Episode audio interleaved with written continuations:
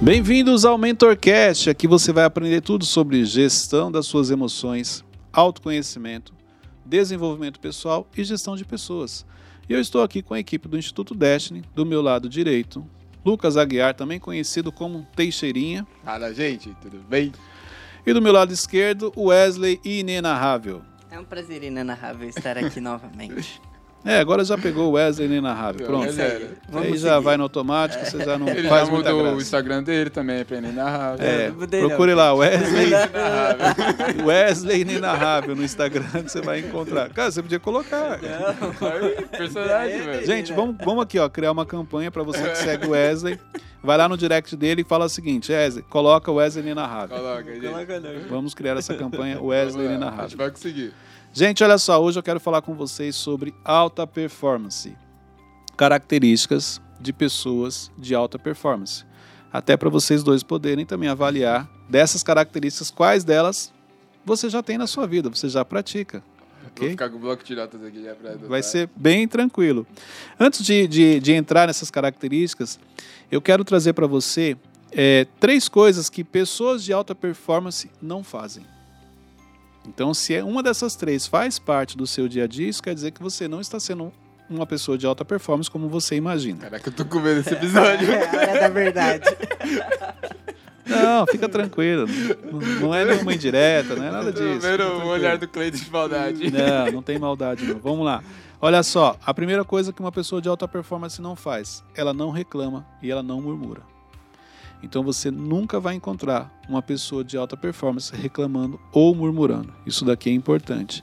Não, mas Cleito, mas nem no dia mal, não, porque uma pessoa de alta performance, ela tem ciência dos desafios que ela tem que enfrentar. Então você não encontra ela reclamando, você não encontra ela murmurando, você não vê ela re- realmente fazendo isso. Algum de vocês reclamam ou murmuram em algum momento?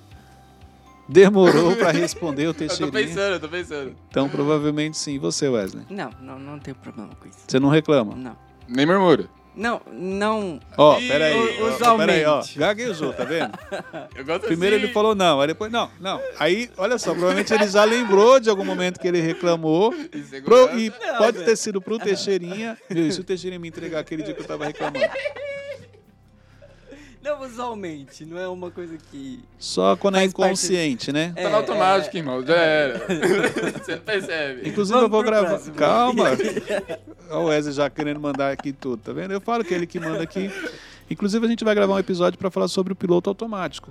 O quanto o piloto automático nos prejudica. Já Uau. fica uma dica aqui. Mas ok, entendemos que o Wesley não reclama e não murmura. Segundo ponto, o segundo ponto aqui, conformado com o seu estado atual. Pessoas de alta performance não ficam conformadas com o, o estado atual delas. Cleiton, mas e se ela estiver crescendo? Não. É uma outra coisa. Quando eu falo aqui o estado atual, é aquele estado atual que você está numa zona de conforto, que você não está tendo resultados, que você, ah, eu não estou indo bem, mas também não estou indo mal. Uma pessoa de alta performance não tem essa linha de pensamento. Ela está sempre buscando a evolução, sempre buscando realizar os seus objetivos e bater as suas metas, ok? E o terceiro, ela não se abate diante dos problemas. Essas são três características que pessoas de alta performance não possuem.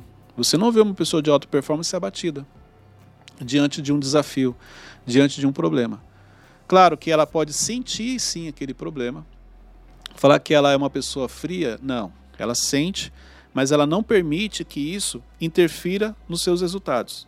Ela não permite que isso interfira no seu propósito, entendeu? Então ela não se deixa abater diante dos desafios que ela tem no seu dia a dia e diante dos problemas que ela enfrenta. É, você pode dar um exemplo pra simplificar? Então, imagine que você, é, nas suas tarefas do seu dia a dia, surgem problemas. Exemplo, você tinha planejado algo que não saiu como você realmente gostaria, teve um- uma redução de custos e de repente tiraram os recursos que você estava acostumado a usar. Então, a pessoa de alta performance ela não fica estagnada, ela não deixa que os problemas que surgem, os desafios do dia a dia, a paralisem.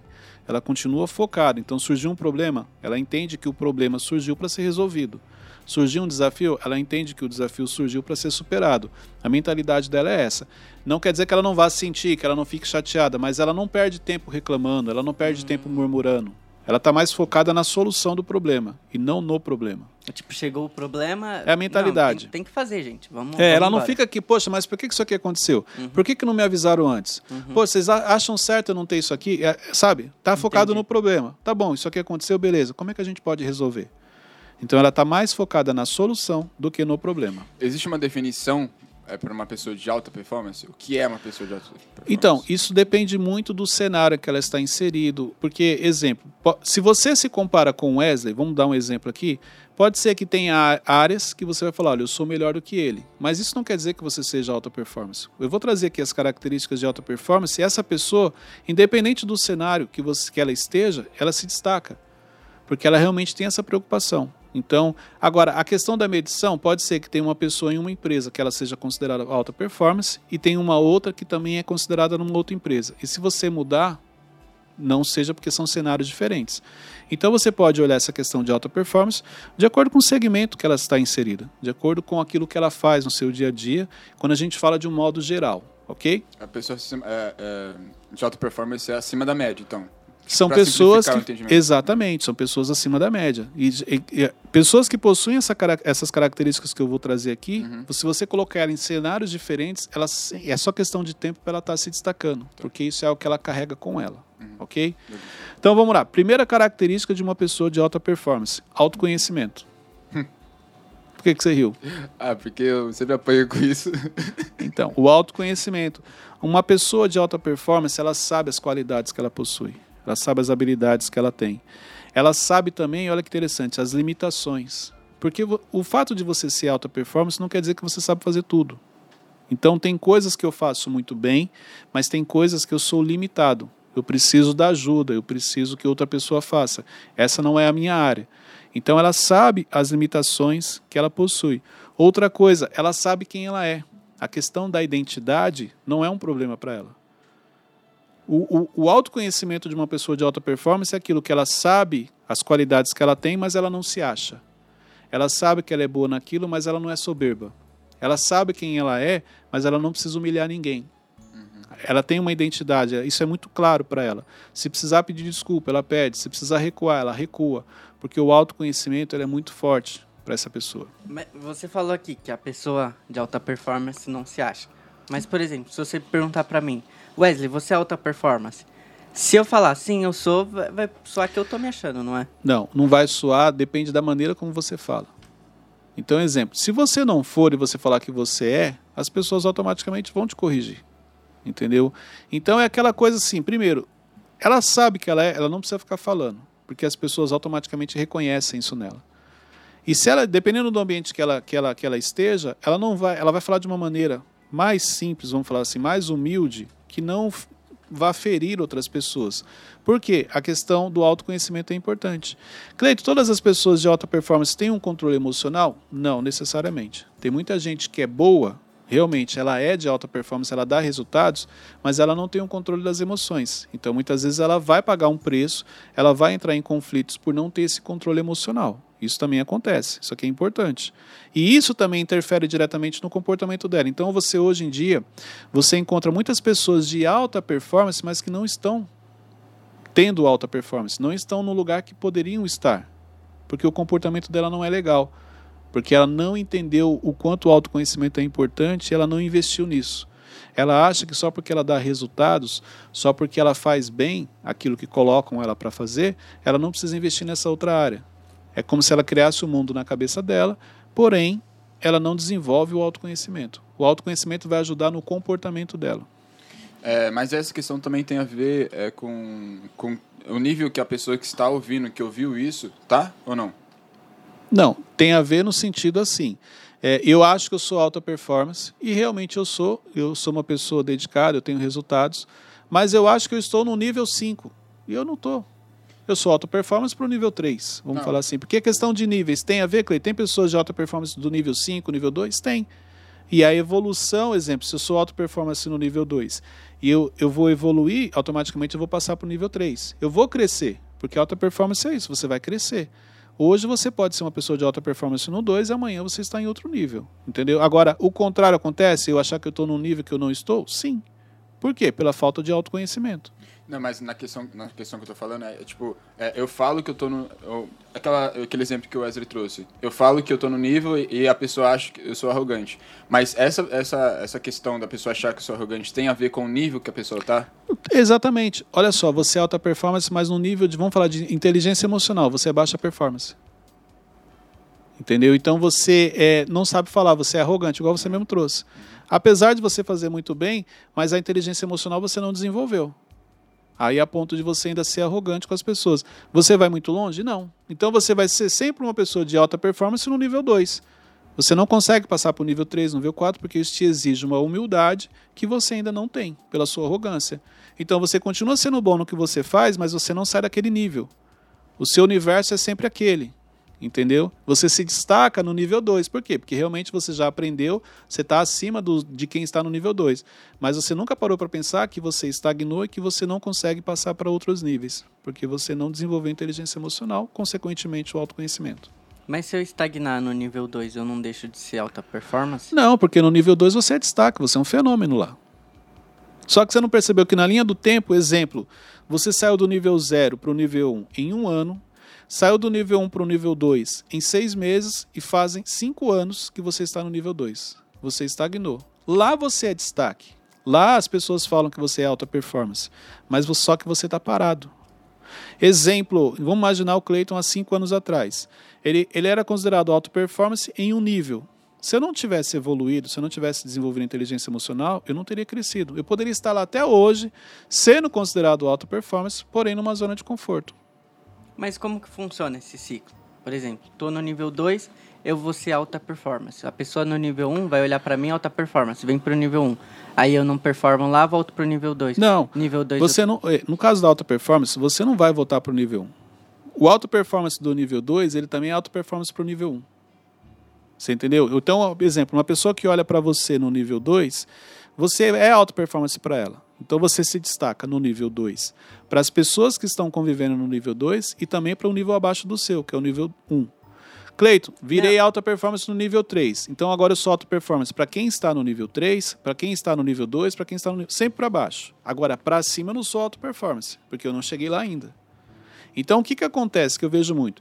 Pessoas de alta performance, mas que param no tempo, no nível em que ela está. Simplesmente porque ela não desenvolveu inteligência emocional e na mudança de nível a- é, te exige muito das emoções. Se você não tiver esse controle emocional, se você não entender o momento que você tem que escutar e não de falar, que você tem que ter humildade para chegar e aprender com quem já está lá, você não consegue avançar. Você vai ficar paralisado naquele nível. Exemplo, pessoas que trabalham em empresas há anos, vamos falar assim, e ela não cresce na empresa.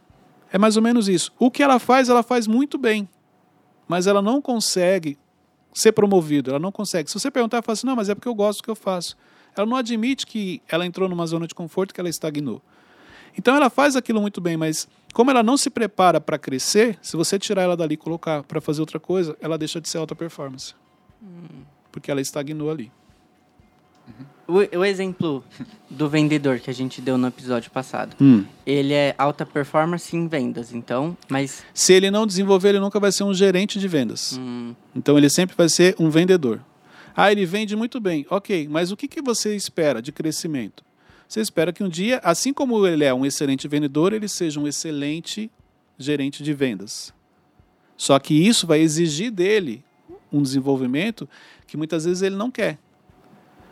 Entendeu? Mas ele nunca vai falar que ele não quer. Ele vai falar que não, eu ganho bem. Pô. Com vendas eu ganho bem, eu estou pagando minhas contas, eu estou vivendo bem. Ele não vai falar assim, olha, que eu acho que eu não sou capaz de ser um líder. Entendeu?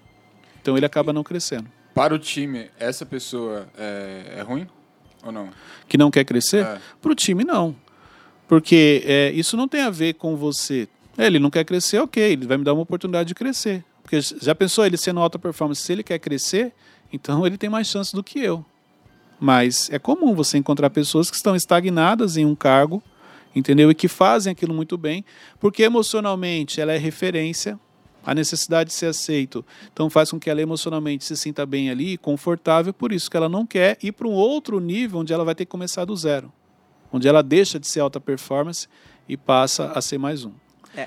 Então, exemplo, pessoas, o, o que a gente está falando aqui, ó, ele não se enquadra muito no que, no, no que eu vou trazer. Porque esse nível de pessoas de alta performance que eu estou trazendo aqui são pessoas que crescem, que avançam. Entendeu? Essa que a gente está falando, ela não desenvolveu inteligência emocional. Então ela vai ficar estagnada ali. É aquele exemplo de peixe grandinho, aqu- aquário pequeno.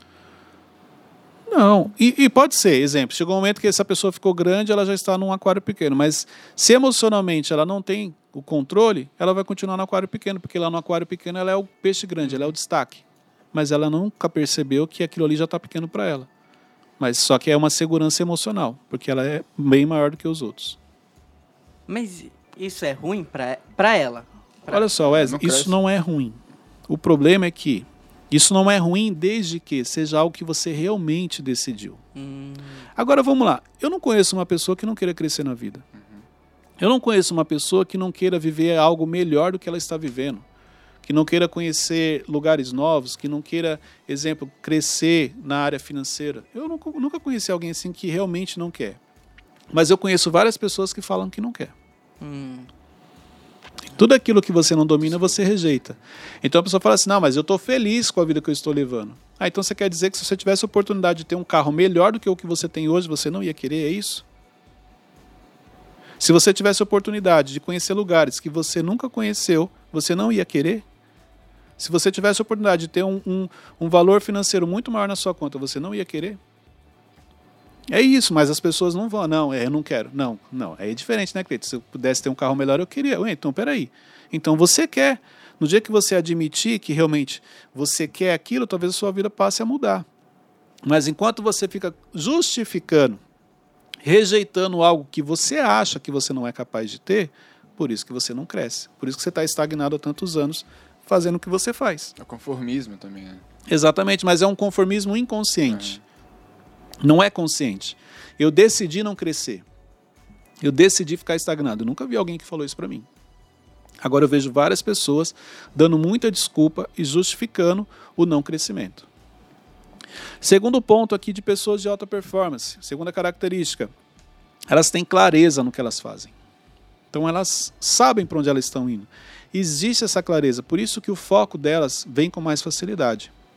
Por isso que a expectativa delas não é acima da realidade. Porque na realidade ela tem clareza, ela sabe realmente o que ela quer, ela sabe para onde ela está indo, ela sabe o que ela precisa melhorar, ela sabe o que ela precisa desenvolver. trazer uma situação. Eu sei onde eu quero chegar, mas eu não sei como. Tá ligado a isso ou não? Isso. Aí nesse caso falta clareza. Ah, tá. Você sabe onde você quer ir, mas como fazer isso você não sabe. Isso é muito comum nas pessoas. Elas até sabem o sonho, onde ela quer chegar. Como fazer isso é que ela não sabe. É a falta de clareza. Quando você tem essa falta de clareza, a chance de você errar aumenta, a chance de você perder o foco aumenta. Entendeu? Por quê? Porque você não tem a clareza de como realmente fazer isso. Ok? Terceiro ponto: investimento pessoal. Pessoas de alta performance entendem que o melhor investimento que pode ser feito é o investimento pessoal. Porque o investimento pessoal é o único que você nunca tem prejuízo.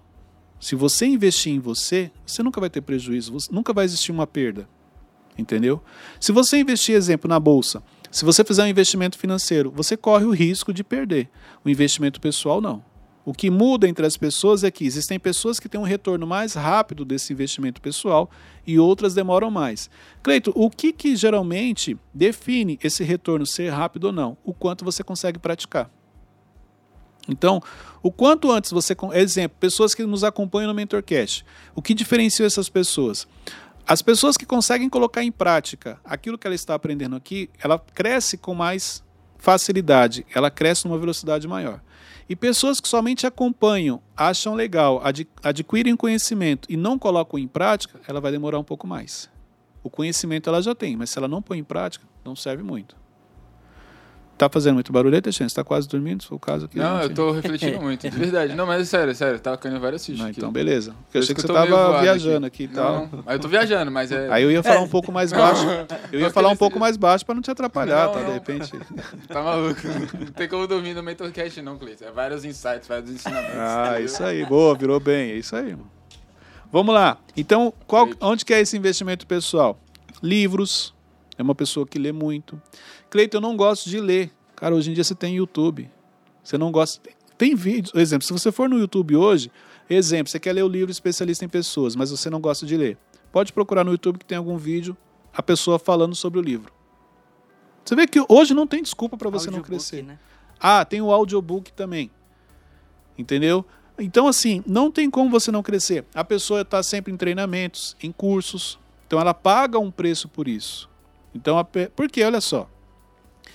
Muitas vezes, o melhor conteúdo ele está gratuito na internet. Mas por ele estar gratuito, as pessoas não têm o entendimento do valor que aquilo tem.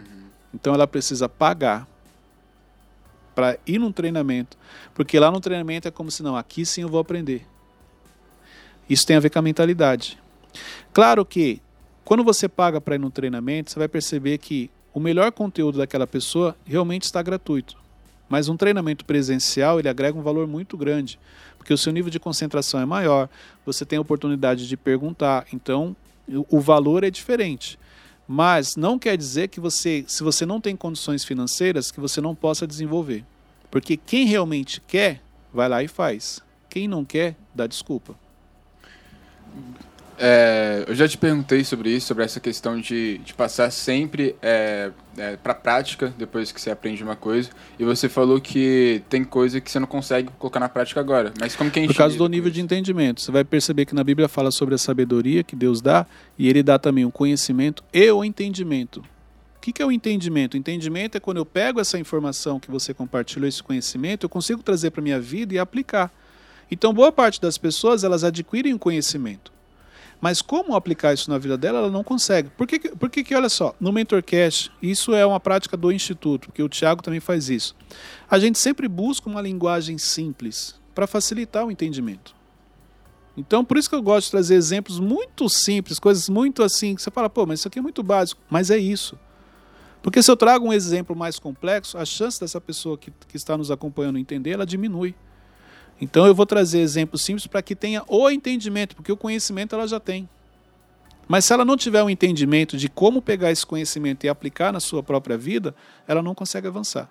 Então isso acontece. Pessoas que nos acompanham, que já têm o conhecimento, mas não conseguem colocar em prática na sua vida. E quando, como, como que a gente lida? Porque andando com você, andando com o Thiago, andando com, com, com todo mundo aqui, a gente recebe muito conhecimento, muito, muita coisa. Mas acaba que a gente esquece muitas coisas porque não é a hora de a gente colocar em prática agora, mas lá na frente. E como que a gente lida com isso? Com Então, essas coisas que a gente esquece, que é muito valioso. Você já respondeu. O que você aprende comigo, com o Tiago, vamos falar assim, que, que faz sentido para a fase que você está, você tem que aplicar. E não se preocupar com o que não faz sentido ainda. Porque esse que não faz sentido ainda, lá na frente ele vai fazer. Então, exemplo, qual que é o meu o exemplo? Por que, que o Tiago me ajuda tanto? Um dos meus mentores, além de outros, mas dentro do meu crescimento. Porque eu estou muito observando o que ele faz. E tudo aquilo que ele fala para mim que faz sentido, cara, eu já aplico. Então, assim, eu, eu, eu evolui muito como profissional, evolui muito como pessoa, evolui muito como marido, evolui muito como pai. Porque observando o, o, todo o aprendizado, tudo aquilo que ele me ensina, mas a minha preocupação maior sempre foi colocar em prática na minha vida. Então, exemplo, se eu vejo, vamos falar assim, um exemplo. O Tiago como marido fazendo algo que eu olho, que eu admiro, que eu achei legal. Poxa, ele fez algo ali com a Janine que, poxa, foi bacana, eu nunca tinha pensado em fazer isso. Aí o que, que eu faço? Eu vou aplicar. Se aquilo fizer sentido, se, tiver, se eu tiver condições, eu vou aplicar aquilo na minha vida. É, momentos que eu vejo que ele proporciona. Poxa, isso aqui é legal, eu vou trazer. Aí eu já vou aplicar. E não somente achar bonito e chegar em casa, exemplo, compartilhar com a Luciana, ah, o Thiago fez isso aqui, ó, que foi legal. E ela, ah, ele fez? É, ele fez. E aí? Não, então, eu achei legal. não, eu não tenho que compartilhar o que ele fez. Eu tenho que chegar para ela e se eu achei que é legal e aquilo agrega valor no nosso relacionamento, no nosso casamento, eu tenho que aplicar aquilo. Não igual a ele, porque você não vai copiar, você vai modelar. Dentro da nossa realidade, eu vou trazer, fazer algo assim. Entendeu? Por isso que eu sempre falo assim que os maiores aprendizados que eu tenho com ele é em cima do que ele pratica, não é em cima somente do que ele fala. Porque a prática, ela tem um poder muito grande de, de ensinar. Só que você só aprende através da prática se você estiver atento e sensível ao que está acontecendo. Então, exemplo, se você começar a observar mais o que o Cleiton pratica e menos o que ele fala, talvez você avance mais rápido. Entendeu? Porque você vai perceber que são nos pequenos detalhes que é, estão, está o segredo. Nos pequenos detalhes que você aprende coisas que talvez você não aprenderia se você fosse fazer uma pergunta. Entendeu? A questão do respeito, a questão da transparência. Então não adianta eu falar assim, ah, eu respeito Wesley. Não, É no dia a dia que eu mostro o quanto eu respeito ele. Porque se eu só falar que respeito no dia a dia não respeitar, isso para ele não faz sentido. Então ele não vai entender a importância do respeito com as pessoas. Então é na prática que você realmente aprende. E como que eu equilibro isso? Porque ouvindo eu também aprendo, mas na prática também eu aprendo. Você ouvindo, você aprende. Na prática, você aprende muito mais. Ah, tá. Entendeu? Então, se você observar mais o Cleito, observar mais o Tiago, o que eles praticam no dia a dia, o seu aprendizado, a velocidade com que ele vai vir é muito maior. Então, exemplo, cara, quantas vezes é, é, já teve situações de, de, na prática ali ele me ensinar e eu, caramba, cara, é isso aqui, ó. Aí depois eu vou lembrar que ele também ensinou isso. Aí você junta os dois. Ah, o que ele falou com o que ele realmente pratica. A questão de você respeitar as pessoas, a questão de você cumprir o seu propósito. Exemplo, eu aprendi a importância de você tomar decisões com relação ao seu propósito, não foi porque ele me ensinou na fala, foi porque no dia a dia eu vi ele tomando decisões que só tinham ligação com o propósito dele. Ele recebeu propostas que não tinham uma ligação com o propósito dele, mas que vão falar assim, financeiramente eram muito boas, e ele simplesmente falou não. Exemplo, quanto a minha fé fortaleceu foi, com, com, convivendo com ele, não foi porque ele sempre falou para mim, olha, você tem que ser uma pessoa de fé. Eu vi ele dando passos de fé. Eu vi o quanto ele realmente se preocupava em tomar uma decisão somente diante de uma direção que Deus dava. E aí isso eu começo a trazer para minha vida, eu vou compartilhando. E essa é a prática que eu estou falando. É você observar a pessoa e falar, caramba, olha só. Exemplo, vou te dar um exemplo. Hoje eu cheguei atrasado. A gente combinou um horário e eu cheguei atrasado. O que, que eu fiz quando eu cheguei? Você percebeu? Não percebeu. Por, por isso, porque você está mais preocupado com o que eu falo. E eu te ensinei algo muito importante hoje. Quando eu cheguei, a primeira coisa que eu fiz, eu falei o seguinte: gente, desculpa. Não percebeu. Mas a primeira coisa que eu fiz, eu pedi desculpa porque eu estou errado. Aí você falou assim: não, Cleito, mas você não precisava pedir desculpa. Porque na realidade você que, que, que é o líder aqui. Não, não, eu tenho que pedir desculpa porque eu combinei e eu não cumpri. Não tem essa de que é o líder, isso ou aquilo. Se você reparar, Tiago já fez isso também, de marcar com a gente um horário e de repente não conseguiu chegar. E a primeira coisa que ele faz, ele pede desculpa pra gente. Gente, desculpa, eu cheguei atrasado aqui porque não deu para chegar antes. Sim ou não? Sim. Olha o aprendizado. Só que se ele chegasse, ou eu chegar para você e falar assim, Teixeirinha, quando você marcar com alguém e você não conseguir cumprir, a primeira coisa que você tem que fazer é pedir desculpa para a pessoa. Se isso não for importante para você, vai entrar por um ouvido e vai sair pelo outro. Se isso não for um dos seus valores, algo que você realmente se preocupa. Por isso que eu falo que a prática ensina muito mais do que a fala. É, você está falando, eu observei aqui em mim que é, é, eu aprendo muito com a prática mesmo. Entendeu? É, a prática de vocês. Exatamente. Falei, vocês. Caiu a ficha agora? Caiu, total. Não, muito bom. Posso continuar, Wesley? Pode. Obrigado, Wesley. Vamos seguir. o quarto ponto, então, o primeiro foi autoconhecimento, o segundo, ter clareza, o terceiro, investimento pessoal. Essas são características de pessoas de alta performance. O quarto ponto, gestão do tempo. Pessoas de alta performance sabem a importância do tempo, por isso que elas possuem gestão do tempo. Se você não sabe o valor do seu tempo, então isso vai afetar diretamente a sua produtividade. Isso vai afetar automaticamente a sua alta performance, porque você não valoriza o seu tempo. Então a chance de você é, marcar reuniões que não vão agregar, você se distrair com coisas que não fazem parte do seu dia a dia, você se distrair com pessoas que na realidade estão apenas tirando a sua atenção, não estão te ajudando é muito grande, porque a gestão do tempo tem a ver com você saber o valor do seu tempo, você buscar a produtividade. Buscar produtividade não quer dizer que você só vai trabalhar, não é isso. Mas existe um equilíbrio. Eu sei o momento que eu entro na rede social, eu sei o momento que eu tenho que produzir. Eu sei o momento que eu vou brincar com Wesley, mas eu sei o momento que eu vou produzir. Eu sei o momento que eu vou ficar sem fazer nada, mas eu sei também o momento que eu vou produzir. É esse equilíbrio. Você separa. Vou conversar, vou brincar, vou ficar na rede social, vou ficar no WhatsApp, mas eu também vou produzir. Você consegue trazer esse equilíbrio. Como é um dos fracos, pontos fracos meus é a organização. Então, tipo, cara, eu acho um tédio assim organizar, por exemplo, minha semana, meu dia. Como que você faz para você organizar o seu Vamos dia, lá. os seus horários? Organizar é algo importante ou não na nossa vida? Muito importante. Muito importante. O quanto você é comprometido com o seu sonho? De 0 a 100. Olhando para essa parte de organização, é 7, eu acho. Então, De, de 0 a 10 ou de 0 a 100? Ah, 0 a 100? Pode. 70, né? Então, eu acho que é um número muito alto se você não é organizado. Esse é o problema. O número 70%, Cleiton, eu sou 70% comprometido com os meus sonhos. Ele é um número alto que ele te deixa numa zona de conforto. Se você falar assim, Cleiton, olha, eu sou 20% comprometido com os meus sonhos no quesito organização. Aí isso mexa com você internamente. Caramba, só 20%? É um percentual muito baixo. Porque olha só o que você está me falando. Você está me falando que você tem clareza que a organização é importante na nossa vida e que ela afeta diretamente nos nossos sonhos, nos nossos objetivos diários, e mesmo assim você não coloca isso como prioridade na sua vida. Então isso quer dizer que você não é comprometido com a sua meta e com o seu sonho. Porque se você fosse, você colocaria isso como uma das prioridades, sabendo que a desorganização afeta diretamente o resultado final. Então quer dizer que por mais que você sonhe, você não quer realizar aquele sonho. Por mais que você tenha meta, você não quer realizar aquela meta. Cleito, claro, claro que quero. Ué, se você quer, por que você já não está trabalhando isso? Uhum. Então, inconscientemente, você não é tão comprometido com você o quanto você imagina. E se você não é tão comprometido com você, você acaba sendo comprometido com outras pessoas. Porque se você não está trabalhando para realizar os seus objetivos, você provavelmente está trabalhando para realizar os meus. Sem perceber. E como você organiza o seu tempo? Como que eu organizo? É. Prioridades. Entendeu? Quais são as prioridades do momento? Exemplo, tem uma viagem, a gente precisa gravar o MentorCast. Isso é uma prioridade. Hoje a gente marcou, olha, das 9 até as 11, nós vamos gravar o MentorCast. Cheguei 9 e meia, então das 9 e meia às 11 e meia, a gente vai gravar o MentorCast, ok? Por quê? Porque isso é uma prioridade. Por quê? Porque amanhã eu tenho outra agenda, na quarta eu tenho viagem, na quinta tem outras coisas para fazer. Então tem que ser feito hoje, isso é prioridade. Tanto que, exemplo, igual ontem, eu sentei com a Luciana e falei: olha, essa semana, daqui até o retorno de Dubai, está muito corrido. Precisa ser muito bem feita a minha agenda. Por quê?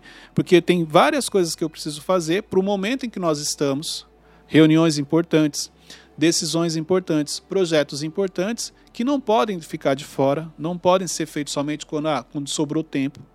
Por quê? Porque além disso eu estou com grandes objetivos daqui para o final do ano, que precisam acontecer esse ano.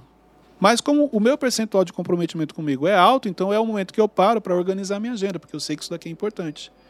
Se eu simplesmente achar que está na minha cabeça que eu vou fazer, não. Eu falei para ela hoje, falei, ó, acompanha minha agenda que você vai ver que tem muita coisa que eu já coloquei lá, porque realmente precisa ser feito isso. Exemplo, recebi um convite importante de um projeto também importante de uma reunião essa semana. Eu não vou conseguir. Porque dentre as prioridades, esse projeto aqui eu vou ter que realizar depois. E você estipulou um tempo? Tipo, ah, horário de fazer tal coisa é esse horário? Com certeza. Então, exemplo, vamos gravar dois episódios. Ok. Vamos gravar mais um? Não, não dá. Porque eu tenho tempo para fazer isso aqui. Para fazer com qualidade, sem afetar a produtividade, tem que ser dois. Dá para gravar três? Dava, mas não seria com a mesma qualidade. Uma coisa que você já me falou sobre organização e me marcou muito foi aquela de nem almocei hoje. Tem gente que se orgulha. É, eu lembro desse dia. Nem almocei. E acha bonito isso. Problema seu. Eu, no meu horário de almoço, eu almoço. O almoço, para mim, é prioridade. Por quê? Porque tem a ver com a minha saúde. O café tem a ver com a minha saúde. Então não tem essa, ah, vou almoçar se der tempo. Não vou almoçar, não. Vou, é, olha só, meio-dia, qual é a prioridade? Se alimentar. Então eu vou almoçar. Então, se tem algo que é mais importante do que a minha saúde, que não vai ter, então eu tenho que fazer antes, ou faço depois. Mas nesse horário eu não vou abrir mão. Ah, pode ter uma mudança, meio dia e meio, uma hora, sim. Mas o almoço eu não fico sem. Por quê? Porque isso tem a ver com a minha saúde. E saúde é uma das prioridades que eu tenho. E atrapalha também o desempenho, né? Se você tá Claro, a pessoa com fome. Mas é isso é muito importante. A pessoa acha que ela está sendo produtiva e ficar sem almoçar. Ela não percebe que ela com fome, ela não consegue raciocinar, ela fica estressada, ela fica zangada, ela briga com mais facilidade, ela gera conflitos. Ela não consegue se concentrar, mas na cabeça dela ela está sendo produtiva. Se tivesse parado 40 minutos para comer tranquilo, o seu dia seria muito mais produtivo do que você ficou o dia inteiro beliscando bolacha, comendo outras coisas que, que não fazem bem para a sua saúde, achando que isso é sinônimo de produtividade. Sabe o que, que é isso? Falta de autoconhecimento. Falta de você parar e olhar para você. Porque se você olha para você e percebe que você está irritado, você não está conseguindo se concentrar. A, a, irritabilidade com as pessoas é muito fácil. Mas de onde está vindo isso? Ah, porque eu não almocei. Então, peraí, deixa eu me alimentar. Você volta até mais relaxado, mais concentrado. a chance de ter ideias novas. Entendeu? Só que a pessoa. Mas isso é um padrão que muitas pessoas carregam de sobrevivência. Onde a vida dela é muito difícil, é tudo muito corrido. Entendeu? Ela precisa, ela tem orgulho de maneira inconsciente de falar assim: poxa, hoje eu sobrevivi. Sobrevivi sem o almoço. Era melhor ter parado, ter almoçado e ter vivido, não ter sobrevivido. Eu acho, acho que até em rodas, né? Quando você. Ah, como foi sua semana? Se você falar, ah, fiz isso, isso, isso. Nossa, que, que sua semana é muito fácil, né? Exatamente. Mas é isso. Então, exemplo, Cleide, você tem um dia corrido? Eu tenho. Você tem um dia pesado? Não, não tenho. Eu vou te dar um exemplo. Semana passada eu tive dias pesados. O que, que eu fiz no final de semana? Parei, chamei a Luciana, organizei. Falei, ó, eu estou cometendo alguns erros e eu preciso organizar. Preciso disso, disso e disso é autoconhecimento, porque eu percebi que eu cometi alguns erros na minha gestão do tempo que me sobrecarregaram e deixaram o dia pesado. Não pode. Então tinham coisas que eu estava fazendo que não era para fazer. Vamos arrumar alguém, passa para alguém. Não consigo mais fazer isso. É gestão do tempo, gestão de pessoas, entendeu? Mas isso só é possível através do autoconhecimento. Você olhar para você e ver o quanto você está se prejudicando, porque a sua vida é apenas um reflexo da sua gestão. Se sua vida está bem, você está fazendo uma boa gestão. Mas se seu dia ficou pesado, peraí, tem coisa errada. Para tudo, vamos organizar. Não pode ser um peso. Entendeu? Dependendo do nível que você está, não pode ser um peso. Então isso é importante. Ó, essa semana você disse que vai estar tá bem corrida por causa da viagem e você tá com tudo organizadinho, certinho. Tem que ser cumprido, mas e se acontecer? Não, não tem que ser cumprido. Por quê? Porque vão surgir problemas é, emergenciais. Então a minha agenda ela não é uma agenda 100% ali regrada. Se acontecer algum problema, pronto, é, atrasou tudo. Não, eu coloco lá assim, ó, coisas que são urgentes, isso aqui é inegociável. Independente de surgir um problema, tem que acontecer. Tem coisas que são importantes na minha agenda. Então eu tenho coisas urgentes e tenho coisas importantes. Se acontecer algo a mais urgente, ele vai entrar na categoria aqui do importante. Entendeu? Então, exemplo, você fez, só para facilitar o entendimento. Na sua agenda tem três coisas que são urgentes, que é prioridade, você precisa fazer hoje, e tem cinco que são importantes. Só que no decorrer do dia surgiu mais uma urgente, surgiu a quarta. Então eu vou deixar uma das coisas importantes para poder encaixar essa que é urgente. Só que não posso procrastinar isso, senão essa, isso aqui que é importante amanhã vai virar urgente. Então eu não consegui fazer hoje, mas amanhã ela se torna prioridade para mim porque ela era do dia anterior. Entendeu? Então isso vai te ajudar.